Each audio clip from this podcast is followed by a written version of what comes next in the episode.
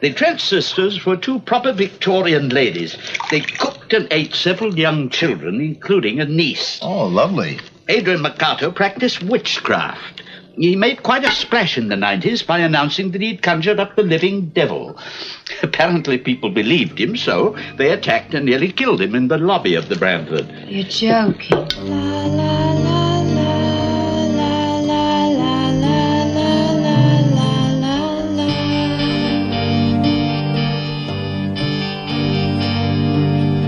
Fala aí galera, mais um episódio na área. Este é o número 178 dos áudios na nossa galeria.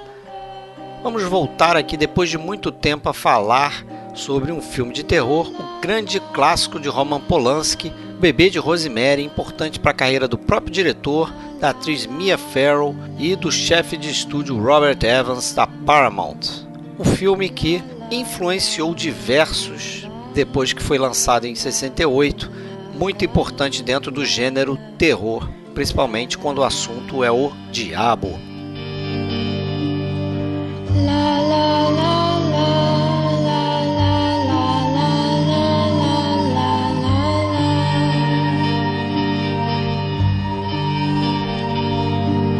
Pessoal, se você quiser mais informações sobre o cast, acesse filmesclassicos.com.br. Se quiser procurar nossos áudios em outros agregadores, vá no iTunes, no Spotify, Google Podcast ou qualquer outro agregador, basta procurar por podcast Filmes Clássicos.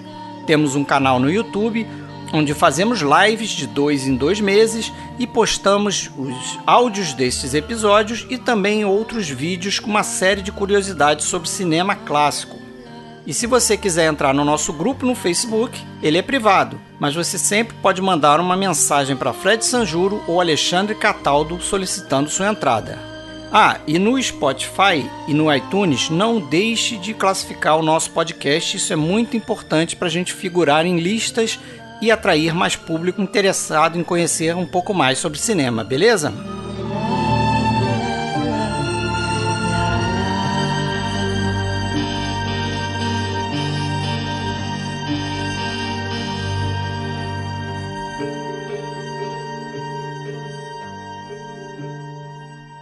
Então, pessoal, falando agora de Bebê de Rosemary, vamos entrar na conversa aí no bate-papo. Começa mesmo o podcast. Eu falando do Rio de Janeiro, Fred Almeida. Comigo, meus amigos aqui, Alexandre Cataldo fala de Blumenau. Tudo bem, Alexandre? Tudo bom, Fred? Tudo bem. Vamos nessa, vamos. falar desse bebê aí. Vamos aí, esse bebê sinistrão, hum. dos olhos esquisitos. Uhum. E Sérgio Gonçalves fala de São Paulo. Seja bem-vindo de volta ao podcast. Sérgio, tudo bem? Sempre um prazer. Fala, Fred. Olá, Alexandre, tudo bom com vocês? Oi, tudo bom. Tudo bem. Vamos para mais esse bate-papo aí de um filme que eu sei que você adora de paixão. Irresistível, né? Que acho que quem gosta de cinema, esse cinema de terror, é, não tem muito como não gostar do bebê de Rosemary. Bom, sempre tem, né? Sempre tem um que vai reclamar de algumas coisas. Eu, eu fico com dúvida se a plateia hoje que consome terror tem a mesma sensação que a gente tem. A gente já mais acostumado com o filme mais antigo, entendendo que o, o filme é, meio que cria um, um formato que depois é muito copiado, né? Então eu acho que sempre tem esse, esse detalhe que a gente tem, tem que ter na cabeça, né? Porque é um filme que o Robert Evans, né, que é o, era o chefe lá da Paramount, que quando esse filme foi produzido dentro do estúdio, diz que ele, ele criou um gênero, né, um subgênero ali. Eu não sei se dá para chamar de tanto, mas eu acho que é uma fórmula que depois passou a ser muito copiada nessa coisa de terror psicológico, de terror mais psicológico, mais dúbio. Você não sabe se, se efetivamente tem alguma coisa de sobrenatural acontecendo ou se é alguma coisa na cabeça da, da personagem da Mia Farrow, né? Se tem uma parada ali. Isso. Eu acho até que eu posso dizer sobre isso que o Sérgio falou. Ah, para quem gosta de terror vai gostar porque eu até não me considero um grande consumidor de filmes de terror, e mesmo assim eu adoro o filme. É o, porque é justamente é um isso. Filmaço, é um filme filmaço. que ele é um filme de terror, vai estar tá na prateleira terror lá da, das antigas locadoras, mas é, é, um terror construído de uma forma bem diferente do que a gente vê por aí hoje, né? Então, assim como o público é, que vai gostar de um, de um humor mais visceral, mais visual, sangue jorrando dos slashers da vida, talvez não vá curtir. É, porque existem aqueles também que são fãs de filmes de horror, né? Horror. Uhum. Esse filme, na, na, realidade, ele não tem horror praticamente, né? É, Tirando uma ou outra, uma ou outra cena, Só ele não é um filme de horror. Né? Só sugestão. Tanto é que eu, por muito tempo, eu não sei quantas vezes eu vi esse filme, mas por muito tempo, nas primeiras vezes, eu ficava muito, muito na dúvida se realmente estava acontecendo aquilo tudo ali ou se era só a imaginação de uma grávida com trauma pós-parto ou coisa desse tipo. É, é, pós-parto e antes, né? Durante. A, você, Sérgio, vai poder falar muito bem que essas coisas assim acontecem, obviamente, durante a gestação e depois da gestação. É, alucinações ou fantasias ou coisas desse tipo. Eu acho que, eu acho que o filme intencionalmente leva a gente Sim. a ter uma certa dúvida, até um determinado momento, pelo menos. O Roman Polanski, né, o diretor do filme, ele fala que isso foi intencional, né? Ele ao ler o, o roteiro, o que ele que leu o livro, melhor dizendo, que não era nem um livro ainda, né? Na verdade, ele leu uma que eles chamam de, de Galley Proofs, que é tipo um, um esboço do livro antes dele ser publicado, né? Uma prova, né, da impressão. É, é feito no papel amarelo lá, né? Uhum. Então esse livro não tinha nem sido publicado. Então isso chega lá na mão dele, a gente vai contar essa história. Mas ele lê e ele tem essa ideia de que ele quer fazer a coisa de forma que fique dúbia mesmo. Você não sabe se aquilo é uma paranoia que a Rosemary está passando ou se efetivamente tem algo de sobrenatural ali. E o, o, o, desenhista de produção do filme, o Richard Silver, que é um cara famosíssimo, é um dos melhores aí do período, diz que para ele é o melhor filme de terror sem terror, né? Porque é efetivamente isso que você falou, a gente não sabe até efetivamente chegar no final e a gente vai dar spoiler aqui e ter aquela famosa cena em que ela olha para o berço e fica perguntando o que, que, eles, o que, que vocês fizeram com o meu bebê, né? O que, que vocês fizeram com o olho dele e tal. Porque ali a gente tem a sensação de que é algo físico ali, ela tá vendo aquilo e logo em seguida tem, né, os caras assumem lá que que são satanistas e, e, tudo mais. Então você fica nessa dúvida até esse momento mesmo. Né? É, e é bem interessante isso que você falou, né? Porque a construção do filme é pensada nisso. A gente não tem nenhum diálogo entre as pessoas envolvidas, seja o médico obstetra, seja o, o, casal dos vizinhos, né? E mesmo a conversa do, do Guy, né, com o Roman, que a gente sabe que se aconteceu em algum momento, né, a, digamos assim, o, o arrebanhamento do Guy para a seita, para fazer a, a Rosemary engravidar, foi naquela conversa que eles tiveram naquele jantar, mas isso não é mostrado. Né? A gente não vê nenhuma, nenhuma conversa, nenhum diálogo, e ou a gente acredita ou não. De repente, é isso que vocês falaram mesmo. Pode ser uma paranoia dela, pode ser uma paranoia. Na gestação não é tão frequente assim esse tipo de alteração é, psicológica, né, Alexandre? Mas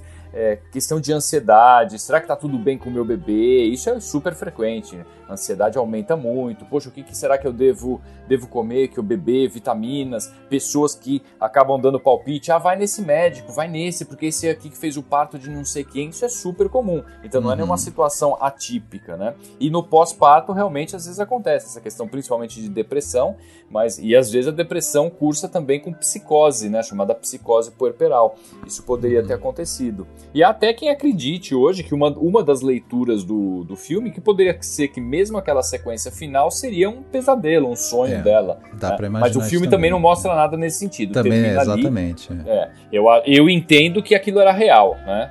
Eu acho que o filme é muito eficiente nessa ideia de uma armadilha e, e, e depois quando você já conhece o filme e revê, você vê todos os sinais desde o início, como se já é, fosse é. algo já programado para atrair aquele casal desde a morte da, primeira, da, da proprietária anterior daquele, daquele apartamento, para já que era uma senhora, né, sem potencial reprodutor, né, pra... então vamos trazer um casal jovem, vamos trazer um casal jovem, vamos, vamos trazer um, um, um, rapaz que está querendo subir na carreira, é, que vai estar aberto a um, a um possível pacto. Então tem, tem toda já uma construção para chegar naquela armadilha e se fechando, se fechando. Isso, antes até do casal tem a história da Terry, né? Que é aquela moça Exato, lá, que era é. uma, provavelmente uma, uma prostituta que eles acabaram pegando e Talvez para Por que, uma que eles opção, adotaram né? aquela moça para morar com eles, né? Que acaba depois se suicidando ou sendo assassinada, não fica muito claro, né? Provavelmente ela que geraria o, o bebê, né?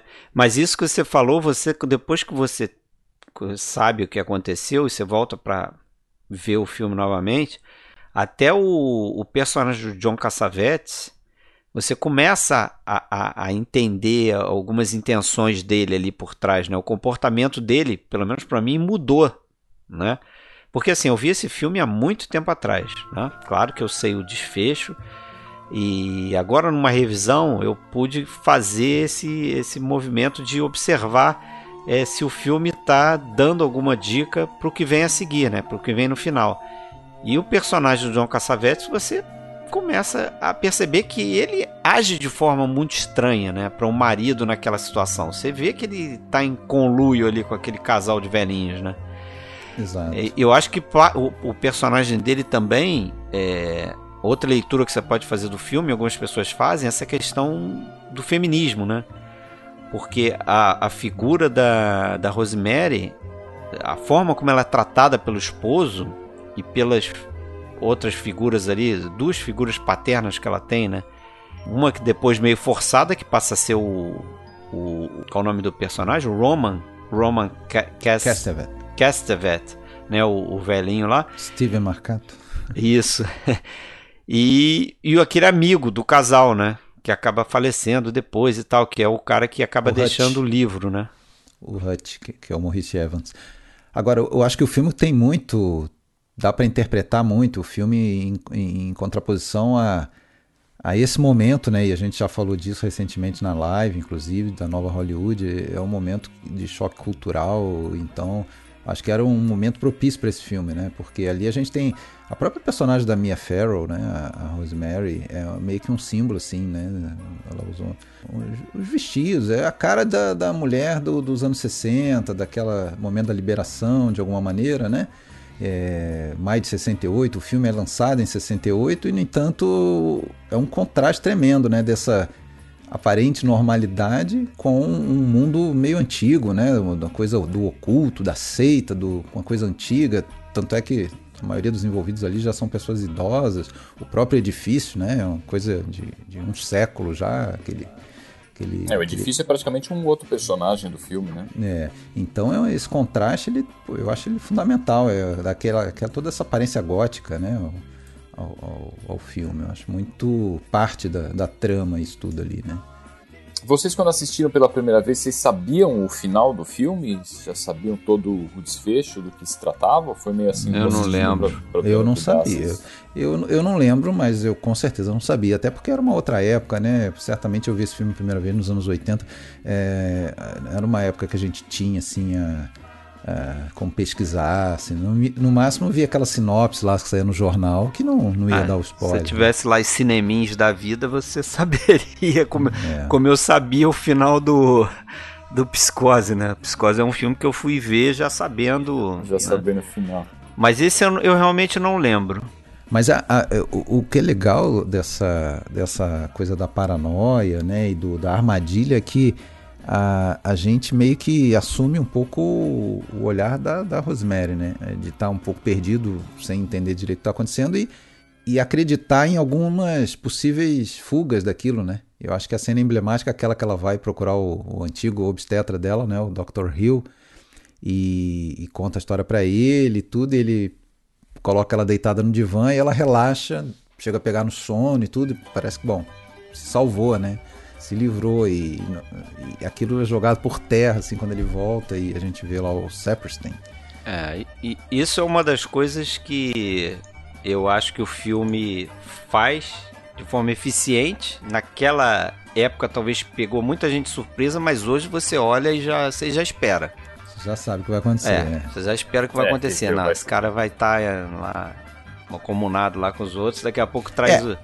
Apesar de que ele eu acho que nem é parte da seita, né? Não, é, eu acho que ele foi mais uma questão de achar que ela tava É. paranoica mesmo e deixa eu falar com um médico que é conceituado, né? Porque ele chega a falar, não, é o doutor. Fala aí o nome dele, eu não lembro o nome. Saperstein. Saperstein, isso. Não lembro o nome de nenhum dos personagens, só da Rosemary. o personagem do Ralph Bellamy. Que, aliás, é outra coisa legal, assim, nesse filme, que ele aproveita uma série de atores antigos, né? Da Hollywood antiga e não gratuitamente, assim, é para justamente dar esse ar, né, de, de coisa antiga. É, diz o Roman, Roman Polanski que ele ele queria, a ideia dele era justamente trazer vários atores veteranos de Hollywood, só que ele não sabia os nomes. Uhum. Então ele desenhou, é, ele fez desenhos dos personagens como ele interpretava através do livro. E aí ele ah, pensava numa pessoa né, do passado lá e desenhava. E os caras foram buscar. Tem o Elisha Cook Jr., né? Isso, faz o zelador que, que Faz mostra. o zelador. É, tem o Ralph Bellamy, tem o Maurice Evans. E tem. Sidney Blackman. É, esse cara acho que era mais de teatro. Mas tem uma moça também que. que... A Hope Sanders, a Kelly. Essa Pat Kelly também. Então, atores veteranos, né, que participaram. O Charles Grodin era o primeiro papel dele, né? O cara que vai fazer alguns filmes aí na década de 60, 70, vai ter um certo sucesso. Hoje totalmente esquecido, né?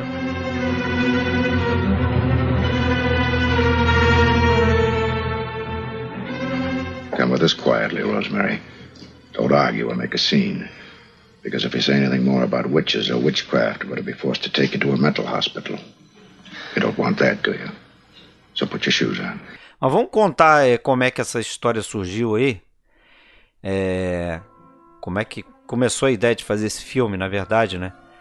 Aquele antigo produtor e diretor de filmes de terror B, William Castle, é, fez muito filme na década de 50, ganhou muito dinheiro fazendo esses filmes mais baratos, né? Fanfarrão. Fanfarrão, um cara marqueteiro pra caramba, é um cara que inventou essa ideia de, de, de cinema 4D, né? vamos dizer assim, porque ele, ele, em alguns filmes, ele colocava cadeira que dava choque. É, tem um filme dele chamado Força Diabólica, The Tingler, que até com Vincent Price gira em torno de um verme lá que ele descobre que o, o bicho cresce e se alimenta de medo das pessoas, então ele vai crescendo. É, e aí toda vez que aparecia o bicho dava um choque na cadeira das pessoas no cinema e tal. É um cara que tinha um filme lá que ele vendeu é, a pólice de seguro, caso você morresse de medo, né? Se você tivesse um infarto vendo o filme. Quer dizer, um cara super marqueteiro. Cara de pau não tem limite. Ganhou muito dinheiro com isso. Ele, ele dirigiu a, a, Casa dos Maus Espíritos, né? Que é, acho, que é, acho que é o mais famoso. Isso, né, isso. É, House on Haunted Hill. Dirigiu uns filmes no ar B também, né? É, e ele, e ele foi produtor do A Dama de Xangai, produtor executivo. Então, assim, uhum. é um cara envolvido com produção e, e, e, e direção também, né? Dirigir esses filmes. E ele leu lá aquela, aquela primeira impressão lá do, do livro antes de ser publicado, né? Isso, ele amarrou. leu, ele ficou sabendo de uma história que o Hitchcock teria recusado fazer o filme, também não se sabe se isso foi verdade é, ou não, mas... Disse que é, isso é lenda, né? É, é, mas eu acho que ele acreditou. E aí ele leu, gostou, achou a típica história para ele e foi buscar dinheiro, né? Aí ele ficou sabendo do Robert Evans, que estava acho que tinha assumido a Paramount ali alguns anos antes.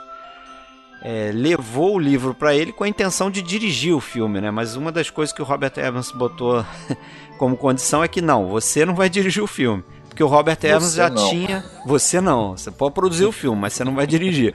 Né? Porque conhecia o histórico dele. E o Robert Evans já tinha na cabeça chamar o Polanski, porque ele tinha visto o Repulsa ao Sexo, já tinha uhum. visto Dança dos Vampiros também, gostava do. do uhum. Achava que o Polanski era um, era um cara certo para vir para os Estados Unidos e filmar, né? Lembrar que é o primeiro filme do Polanski no, nos Estados Unidos. Sim. E aí foi nessa batida aí, né? Eu acho que é um, é um filme que a gente tem que falar, é um filme importante para pelo menos, pelo menos três pessoas que vão é, ter sucesso ali em Hollywood, né? Umas mais, outras menos. Mas o Robert Evans, justamente porque ele está procurando um filme para dar um, uma salvada na Paramount, né? Que tinha uhum. acabado de ser adquirida lá por uma empresa de, de peça automotiva. Então ele foi colocado como chefe de estúdio com essa missão de reerguer o, o estúdio, né? Sim. A Mia Farrow, que até o momento era uma desconhecida fora dos Estados Unidos, ela participava daquela, daquele Peyton Place, né, que era tipo uma, Uma novela série. lá, uma série. Uhum, uhum. Então ela era conhecida nos Estados Unidos por fazer televisão, mas num- no cinema ela não era famosa. E o, o Polanski, né, É. que fazer carreira nos Estados Unidos. O que foi, parece até uma surpresa, né, para os produtores da série, né, que, que quando ela, ela vinha lá daquela família de ligada ao cinema, né, o pai era diretor, a mãe era É o John Farrell, né? a Maureen, Maureen Sullivan. Maureen E, Sullivan. e, e colocaram ela na série num papel que era, não era o principal, né? Tinha uma outra atriz, que eu não lembro o nome agora, que era, vamos dizer, a, pra ser a, É protagonista. né? a protagonista, ou uma, uma até mais assim, mais sex symbol. E, no entanto, ela que ficou mais popular e o papel dela. E ela tinha ali por volta de 18, 19 anos. Tava casando com Frank Sinatra na época, né? E parece que até Tava no casada, filme. né? Ela acho que ela casou em 66.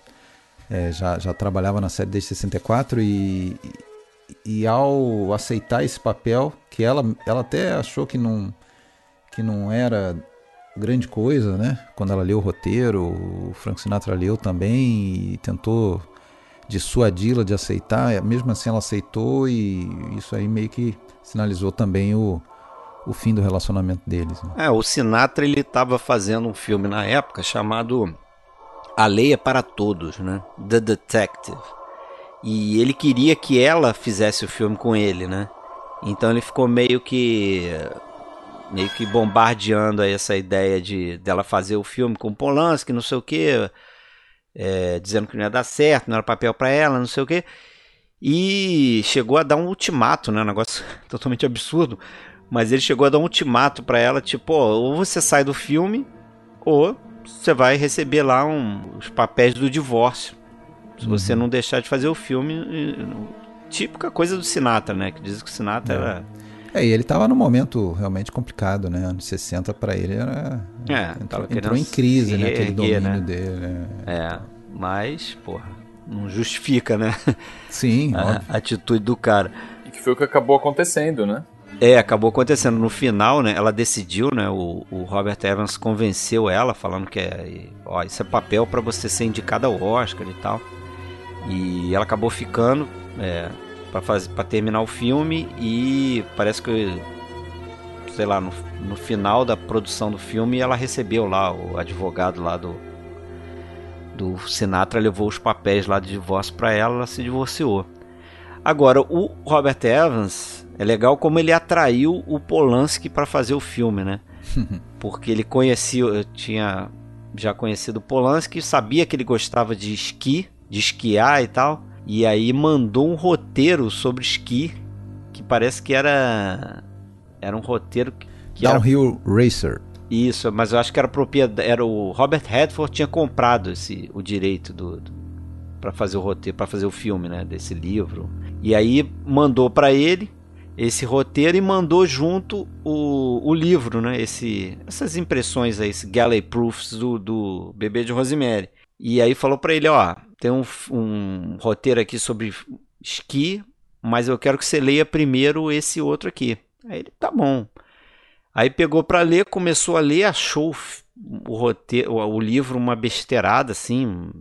A descrição dele era tipo, ah, parecia uma novelinha, né, uma- um filme da Doris Day e tal. Só que à medida que ele foi avançando no livro, ele leu isso numa noite. À medida que ele foi avançando, ele não conseguiu dormir, foi lendo até o final, terminou de madrugada e chegou no final e adorou o livro e no dia seguinte já deu um, um sim lá pro Robert Evans. Não, vou fazer o filme. Então ele tinha um Polanski do lado, o Castle, e parece que o William Castle e ele, Robert Evans, já tinham a Mia Farrow na cabeça. Né? O Polanski que não gostou muito da ideia, ela que ele queria uma outra atriz, ele queria uma atriz mais esse perfil mais americano. Tuesday Weld, É. que era amiga da, da Sharon Tate. É, da Sharon Tate, que era esposa dele, né? Era noiva, sei lá, eles iam casar, eu acho. E o próprio Polanski acabou escrevendo o roteiro, né? É, Que até o próprio autor, né? Ira Le- Levin, que é que chama? Ira Levin. é. E acabou falando que foi super fiel e que a- a- dizem que ele acabou sendo tão fiel assim ao livro porque ele não tinha experiência em adaptação de, de livros e de romances e não sabia muito bem o quanto de liberdade ele poderia ter nessa adaptação. Então ele pegou, acabou mais ou menos transformando o que estava escrito no livro no roteiro, né? É, parece que ele, a primeira vez que ele escreveu, o primeiro roteiro dele, o primeiro draft tinha 270 páginas, né? Isso. Que aí daria um filme enorme, quase de, de três é, horas. É, e eles tiveram mais material de quatro, né, de é. quatro horas, né? É. É, um, um minuto por página, mais ou menos. O Ira Levin, ele Alguns chamam ele de poeta da paranoia, né? Porque outros livros dele são nessa linha, assim, de criar um, um de, de, criar um mundo, destruir as aparências, assim, para re, ir revelando o que está por baixo, né? Eu acho que o mais mais é, mais famoso depois do Bebê de Rosemary é o Meninos do Brasil, né? Pelo menos a adaptação mais famosa aí do, é. do de livro dele, Meninos do Brasil. É, ele, ele, ele tem vários livros adaptados no cinema, né? Ele fez um chamado The Stepford Wives, uhum. que é um filme interessante também, tem uma coisa dúbia, assim, de... Agora, é... o livro foi um best-seller, né? O é, mas ele, ele fez aquele Death Trap também, que é um filme que a gente já trouxe aqui, né? A Armadilha Sim. Mortal, que a gente trouxe no Dicas Triplas. Aquilo é um romance dele também, esse. É, Christopher Reeve e o Michael Caine, né? Michael Caine, isso. Mas e... o livro foi um best-seller, ele foi publicado acho que em 67 mesmo, né? Que foi quando o filme foi rodado. E em menos de um ano já tinha vendido milhões de, milhões de cópias. É, dois, dois milhões Deve ter ajudado bastante o filme também, né? Porque uhum. o filme fez um sucesso. Filme, mesmo para no filme eles tiveram um problema, né, na divulgação, porque era um pouco complicado pela temática, como divulgar um filme sem contar, né, sem ser um spoiler e falando, olha, isso aqui é um filme de terror, né, um filme que chamou Bebê de Rosemary, porque é, é, uma, é uma campanha complicada mesmo, né. Curiosamente, eu estava perguntando aquela hora se vocês já sabiam do final do filme, sobre o que era o filme, eu sei dessa história desde que eu era criança, porque minha mãe sempre conta essa história de quando ela tinha na época, minha mãe devia ter uns 17, 18 anos por aí, e uma vez foi com os amigos, as amigas da escola, né, do lado do colégio. Ah, vamos ao cinema, ao cinema, ah, o bebê de Rosemary e tal. E ela achou que fosse um filme bonitinho, assim, sobre uma moça que engravida e vai ter um bebê. E ela ficou traumatizada com essa história. E ela contava que o bebê, no fim, era filho do demônio. Tal. Então, eu já sabia desse bebê de Rosemary, quando nem tinha idade para assistir, eu já sabia que esse era um filme complicado. Aí, o que, que aí, você pô... fez? Vou ser obstetra. e aí, e aí é eu não, não vou me lembrar o nome agora, não sei se vocês lembram o nome do lado da pessoa que bolou esse famoso cartaz. Né? Não lembro. O cartaz, eu acho esse genial. E disse que ele falou assim: olha, eu vou, eu vou desenvolver a campanha, né? Como que a gente vai divulgar né, com a, o cartaz, a campanha. Se você gostar, eu vou cobrar 100 mil dólares, senão você não precisa me pagar nada, né? E ele fez aquele cartaz e só escreveu aquela frase, né? Pray for Rosemary's Baby. Então, pô, tem cara que é genial, realmente. Né? É, o cartaz, para quem, pra quem não, não sabe, é o cartaz onde, onde tem um carrinho de bebê em cima de um morro, né? É. Uma montanha e, assim, o tem uma imagem né, do rosto da, da Rosemary deitada sobreposta sobre o carrinho do bebê. E é um fundo verde e tal. Fundo verde, isso. Tem no IMDB, quem quiser dar uma olhada. É, é um belo de um pôster, né? É. Muito bom. E o Polanski, de onde que ele aparece mesmo? Fala do background dele aí pra gente, Fred. Não, foi como eu falei, ele foi chamado com esse roteiro do, do esqui, né? Mas ele, na época, ele já tinha feito...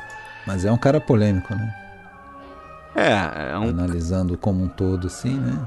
Sim, depois ele vai ter problema, né, de, ser acusado de, de, estupro, né, de...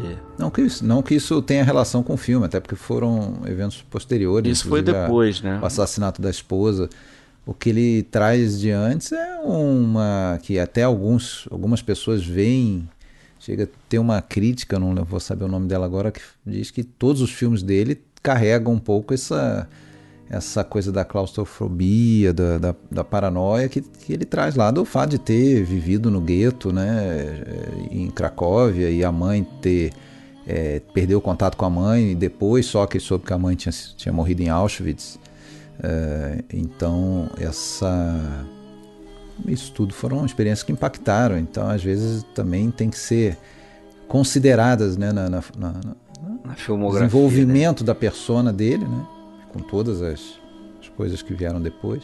É, mas antes ele tinha feito o que? O Faca na Água, né? Que é o primeiro longa dele, ah, ainda na primeiro, né? Polônia, né? né? Uhum. Primeiro longa dele, né? Acho que ele fez Sim. curta antes. Mas depois ele faz o Repulso ao Sexo, ele faz o Armadilha do Destino, né? Aquele cul-de-sac. Uhum.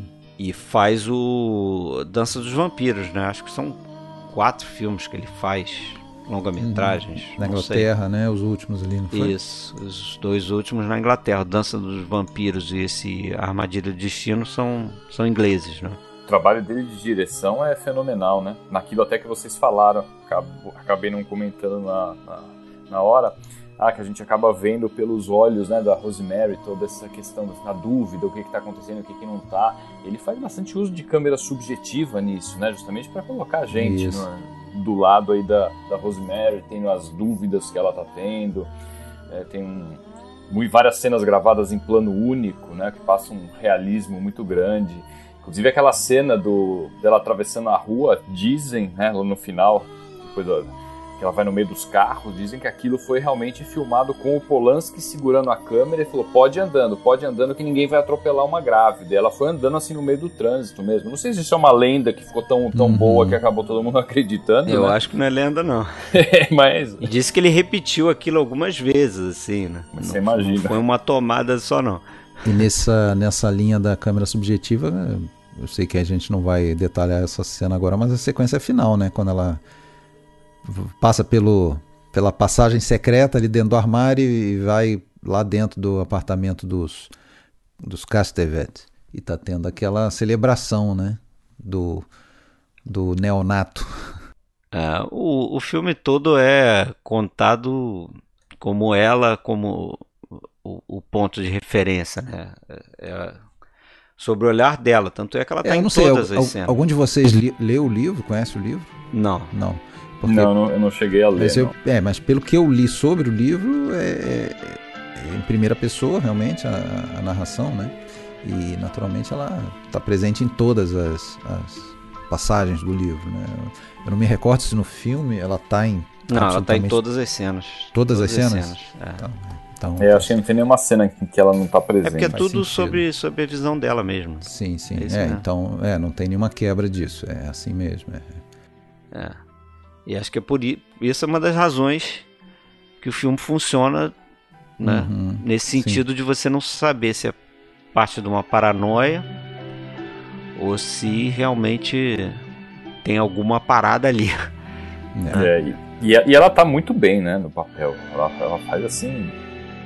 Eu, não, eu acho assim, não tem uma, nenhuma cena forçada, ela passa aquela inocência, aquele. Ela é uma vulnerabilidade, né? Ela é. Pois é, eu acho ela tá perfeita no papel. Porque se ela não tivesse, fosse um, alguma atriz ou uma interpretação que não convencesse, não teria todo aquele impacto, porque a gente acaba criando uma imensa empatia.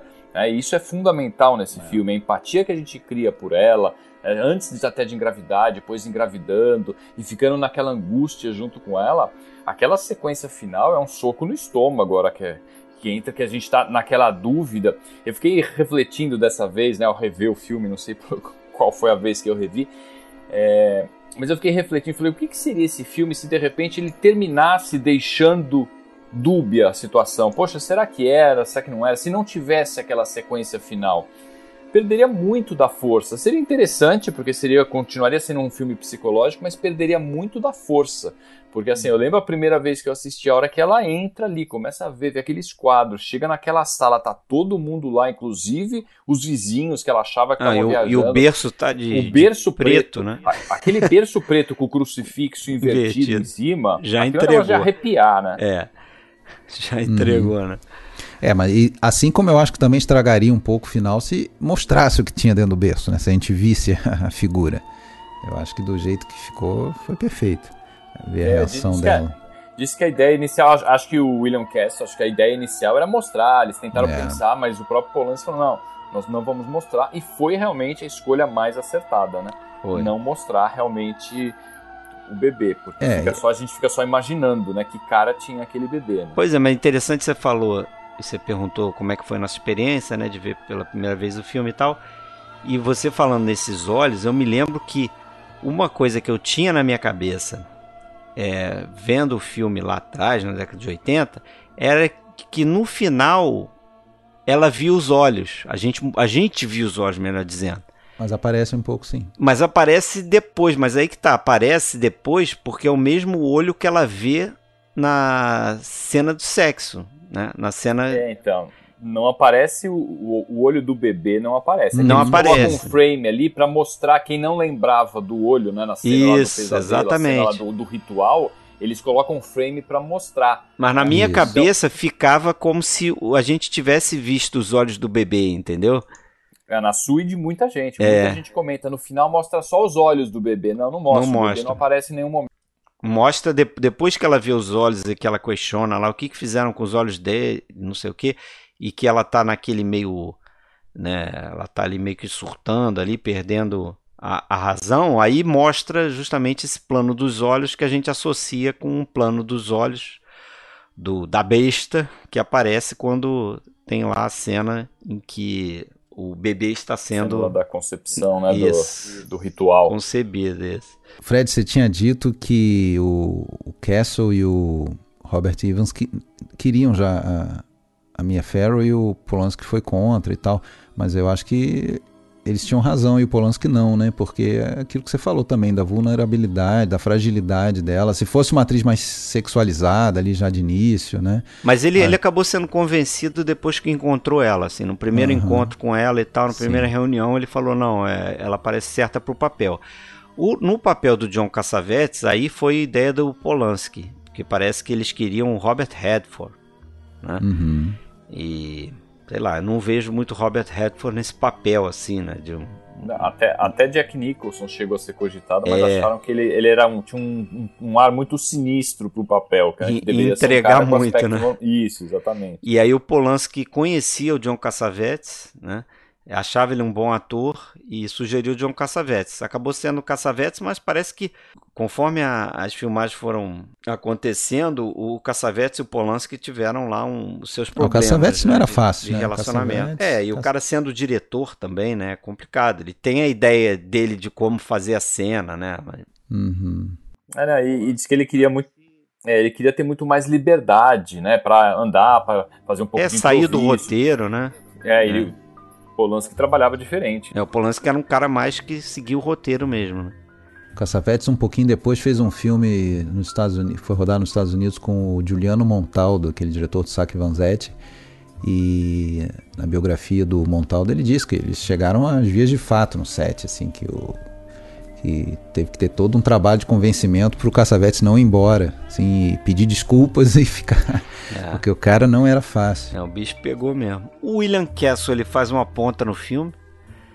Naquele, não sei se vocês vocês sabem, né? Quando, Sim, do- quando ela tá na cabine telefonema. telefônica, isso. Que tem um cara que para de costas na frente da cabine. de- e ela fica suspeitando que é alguém que aceita, enviou e tal. Depois ele se vira de frente, dá um sorriso pra ela. Aquele cara é o William Castle. Aquele charuto no canto da boca. É, interpretando ele mesmo ali, né? É. Sim. praticamente. Tem o. Vocês já citaram aí o famoso edifício, né? O Dakota, que é o, é o edifício Sim. onde o John Lennon morou, né? Com a Yoko Ono e tal, e onde ele foi assassinado, né? Foi assassinado em frente ao prédio. Uhum. Uhum. E essa questão aí, a gente pode até falar um pouco mais, porque esse é um desses filmes que tem todo um, uma questão de, de histórias ao redor, de, de como sendo um filme amaldiçoado. Várias pessoas passaram por dificuldades, umas mais, outras menos, de diversos tipos, pessoas ligadas ao filme, né? Então, o mais famoso, evidentemente, é o caso do Polanski, né? O Polanski é, era noivo, não sei se ele já era casado com a Sharon Tate, quando Uhum. ela foi assassinada, tipo, acho que foi um ano depois, né? 69, Um ano, né? 69, 69, um ano grávida depois também, do né? filme, assassinada grávida numa festinha que ela estava dando em casa. O Polanski acho que estava na Europa fazendo um filme. E ela foi assassinada por aquela seita lá chamada Família, né? Entre aspas, todas as aspas, do Charles Manson. né? Que é a história que todo mundo já conhece atualmente por causa do. do, do- do Era uma filme vez do- em Hollywood, né? Exatamente. É, Era do Tarantino salvar, né? Evitar que isso acontecesse, né? No filme dele, não era uma vez em Hollywood. Mas Cara, é uma história muito aproveitando- sinistra. Mas aí só a- pra, pra- só pra concluir. Não, falar dessa história do, do, do, do Manson. Ah, sim. Só, só uma parênteses. Sabia que o Sérgio Leone quase morreu nessa brincadeira. É, aí, a né? gente contou essa história lá no, no- no- quando a gente fez o episódio de Sérgio Leone, né? É. Que o Sérgio Leone, a gente pode até Está- reviver essa história. Ele estava em. Hollywood, ele estava em Hollywood, foi convidado para um, um jantar nessa noite, ele e o, não sei se o produtor ou roteirista italiano, É. que, sabe, que, que, que, é- que, que era quem sabia falar inglês dos dois, o Leone não falava inglês e o cara tinha um outro compromisso, não pôde ir. E ele Era também por- não queria ir porque ele não falava É. inglês, né? Ele ia ficar Ele não quis ir sozinho. né? É. Isso, e se salvou. Você Ela salvou. tá, lá na, ela tá no jantar lá na casa deles, do Polanski da... Assim como Seria o Polanski se salvou também, né? Porque não, não morreu só ela, né? Morreu mais quatro pessoas, eu acho que estavam lá na- nessa reuniãozinha lá. É, então, Polanski. Fecha parênteses. Isso, fecha parênteses no Polanski, mas o compositor do filme, o Christoph Komeda, que era amigo do Polanski, veio da Polônia com ele para Hollywood e tal, fez a trilha do filme. Aliás, a trilha dos créditos né, do, do, do filme é cantada pela Mia Farrow, né, aquela Cançãozinha de Ninar. cançãozinha, cançãozinha de Ninar, né? É, cantada por ela, composta por- pelo Comeda. O Comeda ele, ele sofreu um acidente numa festa que ele caiu de um penhasco lá, num- numa mansão lá. Ele ficou acho que quatro meses em coma no hospital e morreu tipo depois, um mês depois, sei lá. Igual o Hutch. E isso foi, acho que tipo. é, é, exatamente. Semelhanças a um dos personagens do filme. E, e pare- parece que foi tipo um mês depois que essa festa aconteceu, que, ele, que o, que o, o filme foi lançado no cinema. O William Castle ele recebeu tanto carta no correio e ameaça e coisa que ele diz que ele começou a ficar meio paranoico, ele, sof ele sofreu. Teve um caso lá grave de pedras no- nos rins, se internou no hospital, quase morreu também. Conseguiu se recuperar, mas a carreira dele também nunca mais foi a mesma depois disso. Tem o lance do, do John Lennon, né? Porque parece que no filme, eu não sei se é contado pelo aquele personagem do Hutchins, ou se isso tá no livro que tá dentro do filme, que é aquele All Them Witches, né? Uhum. que ele conta a história de que o tal do Adrian Mar Marcato, é Adrian, né, o nome dele? Uhum. Isso. Que é o pai do, do Steven Marcato, que é o, é o velhinho do filme. O Roman Castevet. Isso, que é o mesmo cara, né? tem outro nome. É, isso tá no livro mesmo. Mas isso tá no livro, né? De que esse Adrian, ele teria morrido em frente àquele prédio Uhum. dentro da história. Foi o local onde o John Lennon faleceu, né? E aí tem gente que, né, que diz que o John Lennon é envolvido com satanismo, não sei o que, né? Isso aí não sei. Mas as pessoas fazem essa associação, né? Agora, lembrar que a associação com o prédio é apenas naquelas imagens externas do início e Isso, tal, é, né? O é resto tudo em estúdio. é. É, esse é trabalho desse, desse Richard Silber, né? Desse desenhista de produção. E é interessante como as pessoas valorizam, né? Ah, o fulano sofreu acidente. Ah, depois desse filme ele nunca mais fez nada. Em quantos outros filmes não acontece a mesma coisa com um monte de gente, É, né? Mas quando o filme trata dessa temática, né? Ah, então a Linda Blair, depois do Exorcista, ela nunca mais conseguiu um grande papel. Poxa, quantas pessoas não, tem, não são Pois é, é atores que ou talvez as pessoas único? não olhem para os outros filmes e cheguem nessas conclusões, né? Porque não lidam com, com satanismo, entendeu? Vamos supor, se Isso. isso acontece com um filme de western, que o diretor não faz mais nada, o produtor morre em seguida, Pois não sei é, o quê, é. ninguém vai dizer, né? A menos Uhum. que tenha um cowboy do demônio lá no filme. Fora isso, ninguém vai notar isso, né? O Mário Peixoto não- sofreu alguma maldição, será? demônio? É, só fez um filme né, e morreu logo depois, né? Não, o Mário Peixoto não morreu, morreu velho, mas Morreu tá, mas velho, não, né? mas Mas não fez fez nenhum, o filme, o que é pior ainda, né? Morreu velho e não conseguiu fazer Pois é, nenhum. esse foi amaldiçoado mesmo. Ficou só Não, mas as pessoas realmente acreditam. A própria Mia Farrow, que era né, super católica, tudo, quando ela foi ler, ela disse que É, deu graças a Deus que ela não tinha que falar a frase lá, né, do salve Satã, que os outros É. os caras estão falando, Hail Satan, tá, tal, e, e tinha gente da produção que quando ouviu nessa gravação falou assim, ah, olha, co- coisa boa não pode sair disso. As pessoas realmente acreditavam que isso traz uma carga negativa, tem gente que acredita. mas né? muita, muita gente se incomodou com o filme, né? A igreja foi evidentemente totalmente contra, fez campanha contra o filme, as pessoas eram proibidas, os fiéis eram proibidos de ver o filme e tal. Teve muito disso, né? É, hoje a gente vive num momento totalmente diferente, né? Não, e não era uma temática, se a gente for analisar os filmes de terror mais antigos, a, a temática assim do diabo em si não era tão frequente. E não era levado a sério como é nesse filme. Pois é, pois é, foi sério. E aí depois, depois vieram né, os, que eles falam que são os três principais, né? Que depois veio o Exorcista e a Profecia, que tratam de uma forma mais séria, por assim dizer, né? Mas foi esse filme que trouxe o tema, né? Do Eu, eu acho que é isso que o. Voltando ao que eu falei no início, acho que é isso que o Robert Evans diz que eles criaram um gênero. Que eu acho que é esse filme do diabo sendo levado a sério, vamos dizer assim, né? Porque antes tinha, claro, menções e outras abordagens em filmes menores, né? Mas, pô, esse é um filme A.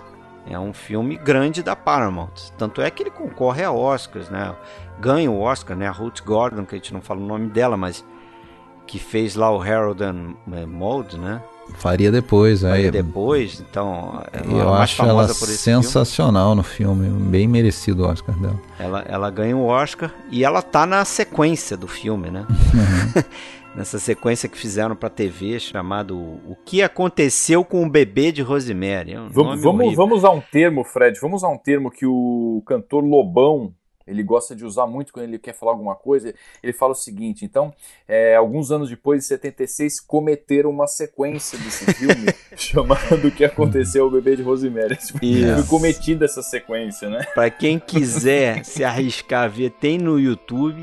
Eu vi um pedacinho, é muito ruim, muito mal interpretado. O, o, o, garoto, né, o filho da Rosemary, já tá com 8 anos e tal. E a história segue daí. Tem o Ray Millan pagando um mico ali, como no papel do, do Castevet, né? Uhum. Roman Castevet. E tem a Ruth Gordon, né? É, A ela, Ruth Gordon tá também ela nesse repete filme. o papel, é. É interessante que esse filme foi dirigido pelo Sam Austin, que foi o editor, né? Que fez um belo trabalho aqui, né? No, no Bebê de Rosemary. Fez. É. A montagem desse filme é muito. ela- O ritmo eu acho ele perfeito. Assim, não tem uma, uma parte que a gente fala agora ficou monótono, o filme pe- perdeu, sabe? Perdeu o ritmo, a tensão. Ele, o trabalho dele é magnífico, né? É, e ele te mantém naquela mesma ideia, né? Agora, eu acho bem legal assim a essa essa dramatização que, que o filme faz da, das relações dela, né, com todo mundo que está em torno, assim, é, dentro do casamento, é, em relação aos vizinhos, em relação ao- ao- aos médicos e como que ela vai sendo aprisionada, né, é, como que ela vai sendo subjugada é, aos poucos, né, a gente vê no início lá o casal chegam a, né, a transar lá na, no, no chão da sala, sem móveis ainda, aquela coisa do romance, e como que isso ele vai mudando, né? E, e, e depois também a, aquela intromissão da, da, da vizinha, e já de cara ela, ela sente que tem alguma coisa errada, tem alguma parada ali, né? E ao passo que daí ele já está sendo né, sugado pelo, pelo, pelo lado negro então, na segunda noite ele já diz que vai voltar lá, todo, todo animado, né? É, pra ouvir mais histórias. Ali a gente Acontece mais ou começa- menos aos 30 minutos, eu notei isso também, né? Que ali tem uma separa- separação simbólica do casal até, né? Que ela tá num Exato. apartamento e ele tá no outro. Mas a gente não sabe o que tá acontecendo no outro justamente porque o filme é contado a partir da personagem da Rosemary. Então ela não tá lá, a gente não tá vendo. Eu acho muito relevante a gente também pensar né, no, se, se realmente foi isso que, que, que parece ser a, né, a, a- a explicação oficial dos fatos. Né? Ele aceitou fazer um pacto com, com, com o demônio né, para subir na carreira. É, também pode ser, de certa forma, uma crítica à à própria indústria né, do, do cinema né, e as pessoas que, que vendem até a Topa alma tudo, né? É, mas, mas é, subir. Né? a gente, a gente acha que isso é, acontece, né? Porque é, acontece aquele caso do, do ator que estava que, que receberia o papel que seria, né, que, o- que o personagem do John Cassavetes estava disputando, o ator fica cego de uma hora para Tony outra. né? Curtis. Isso, aí tem essa coisa, né? Que é o, o Roman Polanski, ele conhecia o Tony Curtis e o Tony Curtis era amigo da Mia Farrow e ele ele tava no set visitando e aí o Polanski teve ideia de, pô, a gente vai fazer uma cena aqui que ela fala no telefone. Você pode, pode interpretar o, esse ator, que ela, ela liga para esse ator que teria ficado cego, né, para saber como é que tava e tal. Ela E aí- liga, na verdade, com essa desculpa de saber como é que tá, mas é pra saber, pra confirmar aquilo que ela É. tinha visto no livro sobre ter que ter um objeto um do... objeto isso que pegaram vítima, dele, né? E ela acaba descobrindo, mas ela, Mia Farrow, não sabia que era o Tony, Tony Curtis do outro lado da linha. Dizem, né, que dá pra ver que ela ela fica meio assim, ela percebe que conhece a voz, né? Depois ela vai falar pro Polanski, pô, eu- essa voz não me é estranha, eu conheço essa voz e tal, mas ela não sabia. Então foi uma pegadinha ali e a voz do do Tony Curtis no, no telefone quando ela fala. É, só lembrando que no filme o Dakota não tem esse nome, é Bran Branford, né? É Branford. É. É outro nome. E, e esse magnífico casal de vizinhos, Minnie e Roman Castevet, o que, que vocês acham da caracterização, atuações? Falaram já da Ruth Gordon. Você não gostou. Quando você pergunta assim é porque tu não gostou. Mas eu vou te falar que tem uma coisa que me desagradou mais no filme, que é o único probleminha que eu vi, assim. Não é nem questão de atuação. Maquiagem. Não te incomodou, não? Figurino. A maquiagem dela naquela A fase maquiagem crítica, dela, né? quando ela tá pálida, aquilo ali ficou tá muito parecendo fake. um pedaço de giz que o cara muito fala. fake. É.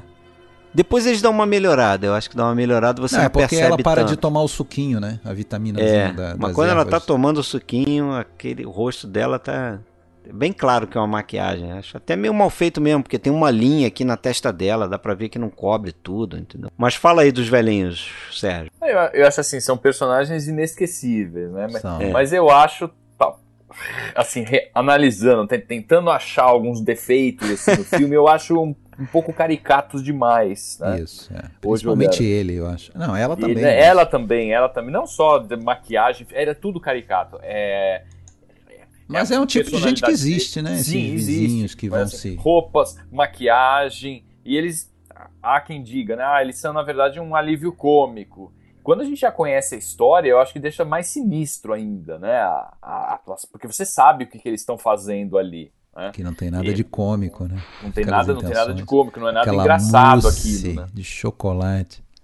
Com um gostinho de giz, sei lá. Chalky taste. Pois é. Mas sem dúvida são personagens inesquecíveis, né? Ni- Ninguém esquece desse, desse casal. Mas talvez tivesse sido uma coisa, sei lá. Aqui, sabe aqueles velhinhos mais, mais doces? Talvez a coisa tivesse sido um pouco mais, mais palatável. Assim. Hoje eu acho que incomoda um pouquinho essa, essa forma caricata. Ah, não, não me incomoda, são. não. Mas Assim, a gente já se acostuma, É, na verdade né? não são só eles, né? É Na, nas cenas em que tem os outros membros ali, a gente vê pessoas estranhíssimas. Ah, Tem aquele cara que depois dirige o carro quando vão resgatar ela da, do Dr. Hill lá. é. Aí leva pro carro, tem um cara O que. cara dá uma piscadinha pra ela uma piscada. Esse no cara já aparece nas cenas dentro do apartamento também. É, esquisitíssimos, né? Aquela outra vizinha que a, que a Minnie já leva pro apartamento. Como é que era? Eu esqueci o nome da personagem. Mas é uma dessas atrizes antigas ali. É a, é a, a Patsy Kelly. É, A Laura, Laura. É. E depois vai que tomar conta dela pra dar o remédio vai pra ela. tomar quando ela tá- conta. é. Se você, se você quer se incomodar com outra coisa do filme, por exemplo, um negócio que eu notei no roteiro, assim, que me pareceu estranho. Ver se eu entendi direito, posso ter perdido alguma coisa. Mas tem um momento ali que ela vai contar pro Saperstein que, que é uma pessoa que ela não confia, que ela já, já, já tava dizendo que queria mudar de médico. E ela vai contar pra ele que, ó, descobriu o nome real do, do- dos amigos do Saperstein, né? Do ela amigo fica do esperando na, ela fica esperando na, na- na sala de espera, né? É, ela tá indo no consultório dele pra contar que descobriu que o cara é um satanista, é um filho de um satanista. É. O nome dele real é Steven Mercato. Quer dizer, você não confia do, É, naquele médico. Aquele momento é estranho mesmo. Esse, esse médico é amigo da pessoa que você vai denunciar e você vai lá contar pra ele. Aquilo é meio. E foi essa pessoa que indicou o médico, né? Isso, exatamente. Você acha até que ali ela tá na, na sala de espera do outro médico. né? Isso, eu fiquei com essa impressão. Falei, pô, será que ela tá no Dr. Hill ou ela tá no Saperstein? Aí a, a secretária fala aquele negócio, né? Ah, ele tem esse cheiro também. Aí Ah, cai a ficha pra ela. Né? Ela se toca. E a gente fica até com vontade de saber que cheiro é esse, né? Porque fala, é tão citado no filme. a É, gente ele não diz lá sentir. nome, né? Ele diz lá o nome do. Mas é, diz que é uma raiz, lá, raiz de Tanis, mas é um negócio que não existe, É. né? Foi uma, foi uma coisa que foi Ah, criada no livro, que existe no livro, mas é uma coisa fictícia, não existe essa. Ah, bom, porque senão ia ter gente aí correndo atrás dessa raiz pra fazer. Vamos inventar, vamos se inventar e vender. proteger. Raiz de Tânis do PFC. Sei lá. Agora, uma, quê. uma, uma sequência que eu adoro desse filme, acho assim, impecável, que não envelheceu nada, é a sequência do, do ritual e dos sonhos, né? Aquilo é muito bem É. produzido, dirigido, assim, a, a fotografia, é exatamente aquela, são aquelas imagens oníricas que você não entende direito, tem uma, uma quebra de espaço, né, então de repente está numa igreja, quando você olha ela tá na cama, tem uma E fusão ela tá de boiando, né? Tá num mar boiando. Tem uma. Nossa, eu, eu acho muito, muito bem feito, a gente assiste, assiste aquilo e fala, pô, isso aqui é um sonho, um pesadelo, é exatamente esse tipo de E aí a gente fica autorizado em se tratando de 68. Tem histórias famosas aí das viagens de ácido do Polanski e Sharon Tate. Então dá para fazer uma relação, né? Outro dia a gente viu aquele filme, qual era, Fred? Lá do, do Nova Hollywood. O que tem o Dennis Hopper também. Não. Isso, The Tree. Viagem ao mundo da alucinação. Que é como se fosse aquela cena ali durante o filme todo. É. Uma viagem, né?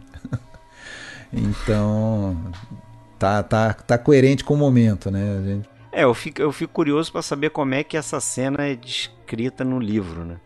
Ah, sim, é, É. verdade. Do sonho, né? Como é que será que o livro expõe isso pra gente? né? Pra mostrar que para deixar na dúvida, né?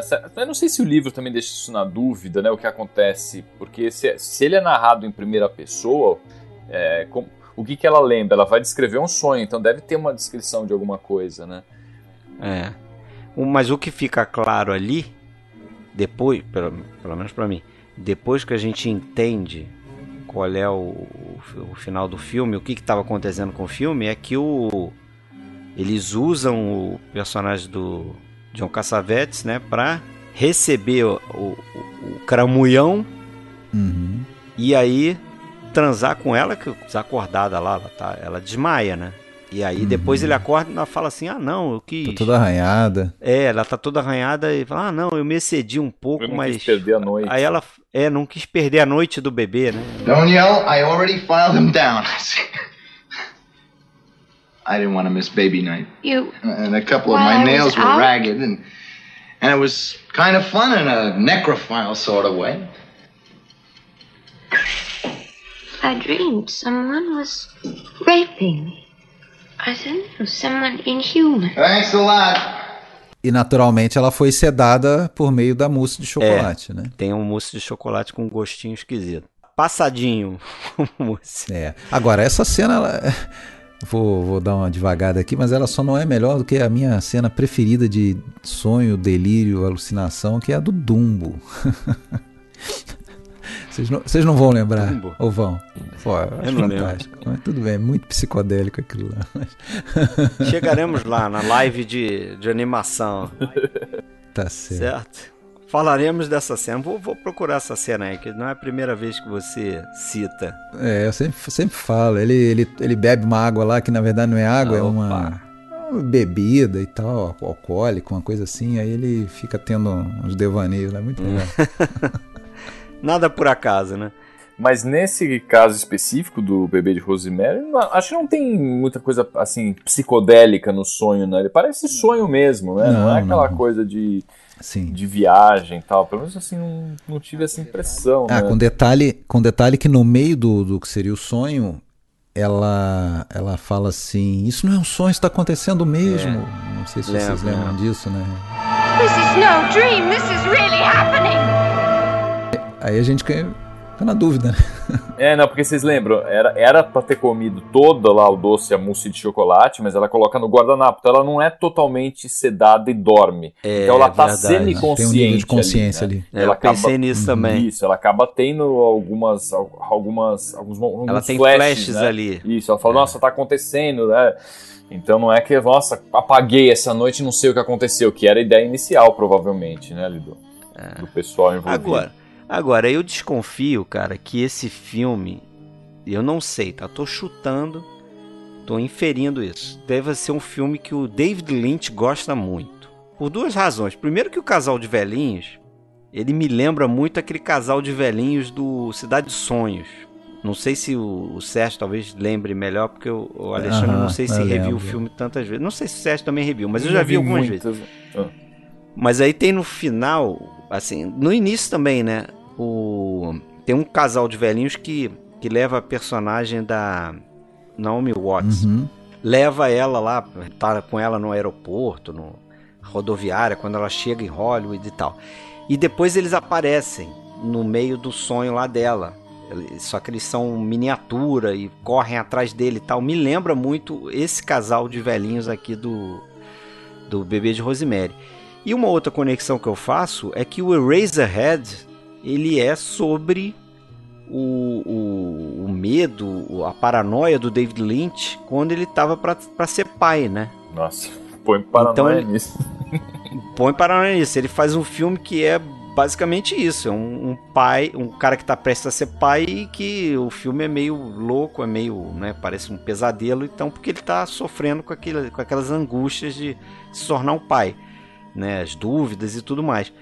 E é algo que a gente acaba pensando se não pode ser o caso aqui, né? Até a gente saber do final, Aí, evidentemente. aí pode ter droga pesada, né? No Pois é. No, no filme do Lynch, né? Sim, sim. Agora, um cara que eu sei que adora o filme é o Tarantino. Esse ele diz que é um dos, dos melhores filmes já feitos pra ele. né? O Kubrick, acho que era fã também do É. Bebê de Rosemary. A sequência final, não sei se a gente já Vamos, pode abrir o, a análise dela, mas eu, eu acho que o mais assustador é além, claro, daquele momento, né, que ela vai entrando, as pessoas vão olhando para a câmera, para ela, né, câmera subjetiva e é, ela vai ao, ao e ali ela ganha uma força, né? Até até emblemático para mim que é, o acho que é o Roman que fala para ela alguma coisa, ela fala é, você fica quieto, era pra você estar em, em, em Dubrovnik. É, Ela se reafirma ali, né? Ela se reafirma, ela vai ali e tal, tem aquele susto. E eu acho que o mais assustador é o desfecho, né? Que é meio que assim, é, mas é, saiu de mim, né? Pode É, ser o que for, o mas lado saiu de mãe mim. Então ela vai pesou, ser né? facilmente convencida a ainda cuidar daquela. Ah, olhou aquele criatura, bebê né? com aquele olhinho amarelo bonitinho. Não, e assim, é- e, é- e era uma mulher que achava que o bebê tinha morrido até então. Não, lembrar que ela já estava cuidando sem saber com o leite, né? É, Que tava tavam tirando. Ela, é, perce- ela percebe isso, né? Na hora que ela vai colocar um negócio no leite, ela fala: não, não, não, não, não joga isso dentro do leite. Ela percebe que aquele leite estava sendo levado. É, ela pergunta, por que não? Não, é. A outra fala, ah, não, vai fazer uma bagunça aqui, né? Vai, vai zoar o leite aqui. né? Ela, claro que ela percebe. E o instinto maternal ali fala mais alto. Né? Prevalece, acho que essa é a ideia, né? Quer dizer, quando ela fixa o olho lá mesmo, né? Porque ela olha de relance e, ah, o que, que fizeram com os olhos dele? E depois, quando ela para pra olhar, é um instinto materno. What have you done to it? What have you done to its eyes? He has his father's eyes.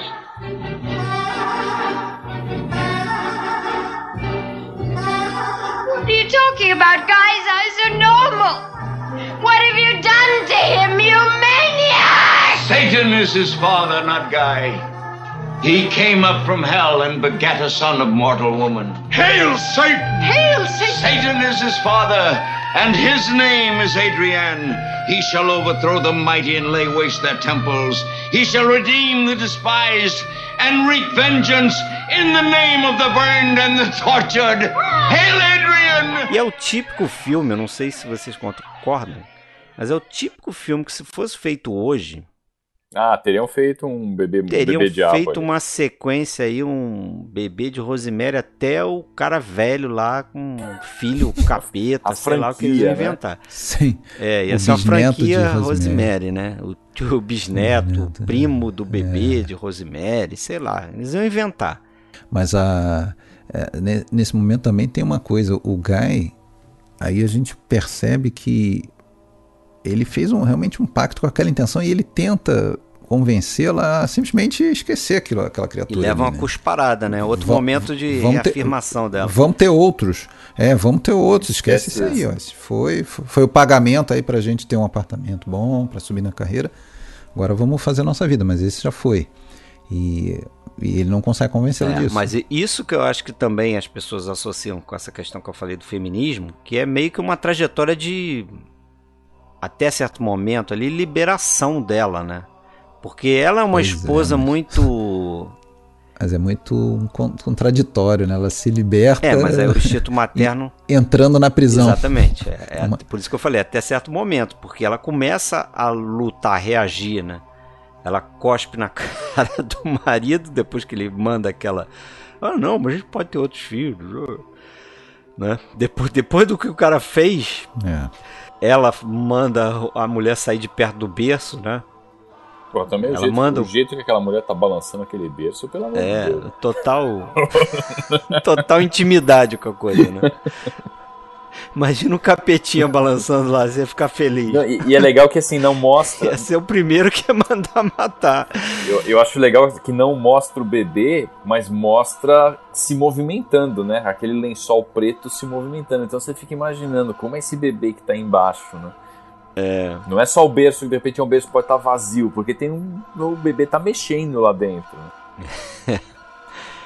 Realmente verdade. aquilo é, é assustador. Eu fico imaginando na época, né? Pessoas como, sei lá, desavisadas como minha mãe foram ao cinema assistir, terminaram o filme O com isso. bebezinho de Rosemary. Será que ele é bonitinho? Não viu o bebê. É. Não vê o bebê, aquele berço, aquele berço com véu preto. Tem algum lugar que tem foto dele pra gente ver? Ah, você pode ver a sequência. Aí aparece lá, um garoto quase catatônico lá. é, O garoto não.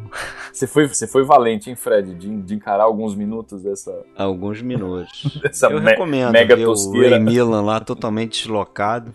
Já bem velhinho. Coitado O Ray Ray fez muita porcaria no final da carreira, né? Nossa. É, carecão, É, carecaço. desceu assim a ladeira assustadoramente. Quem mandou beber tanto, né? Pois é, justamente no papel que ele ganhou o Oscar, né? Farrapo Ah, humano. mano, o cara desceu vertiginosamente a ladeira. Mas falando de Oscar, vamos encerrar então, porque o filme foi indicado a dois, né? Ganhou um, o, a Ruth Gordon, como a gente falou aí, foi indicado a roteiro adaptado pro Polanski, né? Polanski recebendo a sua primeira indicação Oscar, não, né? Porque eu acho que, quer dizer, não sei se ele recebeu no Faca na Água, ele era produtor do filme, mas o Faca na Água foi indicado a filme estrangeiro lá. Agora, do Polanski, é o preferido de vocês ou seria o Chinatown? Eu prefiro Como é Chinatown. Ah, Eu gosto do pianista, acho muito bom o Que- pianista também. Colocando aí uma ah, questãozinha. eu acho que meu. Até pelo meu, meu gosto, eu acho que esse é meu Piratas, né, campeão. Viu? É. O, o pianista. Eu fico com Chinatown. Repulsion. É, Agora, gosto muito Cara, do Dança dos Vampiros, eu- que é um filme bobo, mas eu gosto. É um filme muito gostoso de assistir. Aliás, faremos uma, uma live essenciais filmes de comédia e quem sabe, hã? Quem sabe alguém Ah. coloca, né? você já revelou, Quem então. sabe? Você já Será? tá revelando. Vamos ver. Será que tá na lista É, e o dos outro 10? considerado um dos grandes dele é o pianista, né? Já no, muito tempo depois, né? Eu acho que 2002, tá fazendo 20 anos aí. Nossa, 20 anos já? 2002, 20 anos. 2002, é 20, é que Ah, coisa, mas né? ele faz Vamos o, o Tess também. O Inquilino, bom filme, eu gosto também. Sim, Ele sim, faz o Macbeth, que eu ainda não vi, dizem que é bom também. com o John Finch, né? É. E a Mia Farrow perdeu o Oscar e perdeu o Frank Sinatra, né? Com esse filme, no fim. Isso. Porque nem indicada ao Oscar ela foi, né? Pois é, mas a carreira dela, né, deslanchou. Foi um filme importante pra carreira dela. Com certeza. Sim, sem dúvida. Pro dela, pro, dúvida. do Polanski e pro Robert Evans. Exato. Certo, senhores? Tá certo. Acho que falamos bem, Tá bem, tá bem embalado esse neném. tá bem embalado. Criticamos um pouco alguns aspectos. Por isso que é bom às vezes terminar logo, né? Porque se a gente continuar falando, daqui a pouco a gente só vê defeito no Não, filme. filmaço. É, realmente é um filmaço. E é, é aquela Filmaço. história do, do clássico, né? Se assiste hoje, ele continua sendo um filmaço. Você fala, ah, isso não funciona mais. Não tem nada nesse filme que você olha e fala, isso não funciona mais. Eu acho que ele continua em pé. É, continua em pé, é daqueles que você não esquece quando vê uma vez só, você não vai esquecer, não vai apagar na memória. Concordo com, não sei que você, quem que comentou, foi você, Alexandre, no, no início, né? Não sei se as plateias de hoje, Fui se eu. esse filme chegasse, foi você, Fred? Que chegasse hoje, né, as plateias que estão acostumadas a ver outros tipos de terror, se não achar, poxa, mas que, nossa, não, acon- não acontece acontece nada, né? A gente não vê nada nesse filme, né? E eu acho que esse é um grande, um dos grandes méritos, né? Sugerir muito mais do que mostrar. Uhum. Muito mais Então, assustador, né? É. Pois é, pois é. Aquilo, aquele, deixando aquele medo do, do desconhecido, né? Porque a gente sabe que o, o desconhecido ele assusta muito mais do que aquilo que a gente está vendo. Eu sempre falo isso, né? Quando eu falo de terror, eu lembro nos anos 90, vocês devem lembrar isso também, Clive Barker, quando veio com Hellraiser. Eu lembro muito bem de ter vi, ter li, final dos anos, acho que 87, né? Nem era 90 ainda, de ter lido uma reportagem dele falando que ele não gostava de filmes de terror, de monstro, que demoravam um tempão e não mostravam monstro e tal. Ele veio com aquele Hellraiser, né? Renascido do Inferno. Vocês lembram desse filme? Eu lembro, mas sabe Sim. que eu vi esse filme recentemente? Até Eu pra live revi. de terror que a gente fez. Eu não tinha visto, eu, não conhe... eu conhecia de nome e tal, mas nunca tinha. Conheço de nome só, nunca vi. Eu tinha visto no cinema e eu revi. Assim, um dia tava passando na televisão, eu falei, nossa, olha aquele filme, eu vou rever. E achei uma, uma bomba o filme. O filme. o filme é péssimo, é péssimo, porque justamente isso. É, em detrimento da né? Em detrimento da história e da- do desenvolvimento de personagem, ele fica mostrando cenas, cenas sanguinolentas. Né? Então, assim, plateias que estão acostumadas e curtem esse tipo de filme hoje em dia, né, talvez realmente olhem e falem, poxa, mas não acontece nada, né? Enfim, uma pena, uma grande pena, porque pra mim esse é um dos melhores filmes de terror já feitos. Olha aí. Bela forma Concordo. de encerrar. Concordo com você, Sérgio. Obrigado mais uma vez, valeu. Eu que agradeço aí o convite pra voltar a conversar com vocês, ainda mais sobre um filmaço desse, né? Abraço, Fred. Abraço!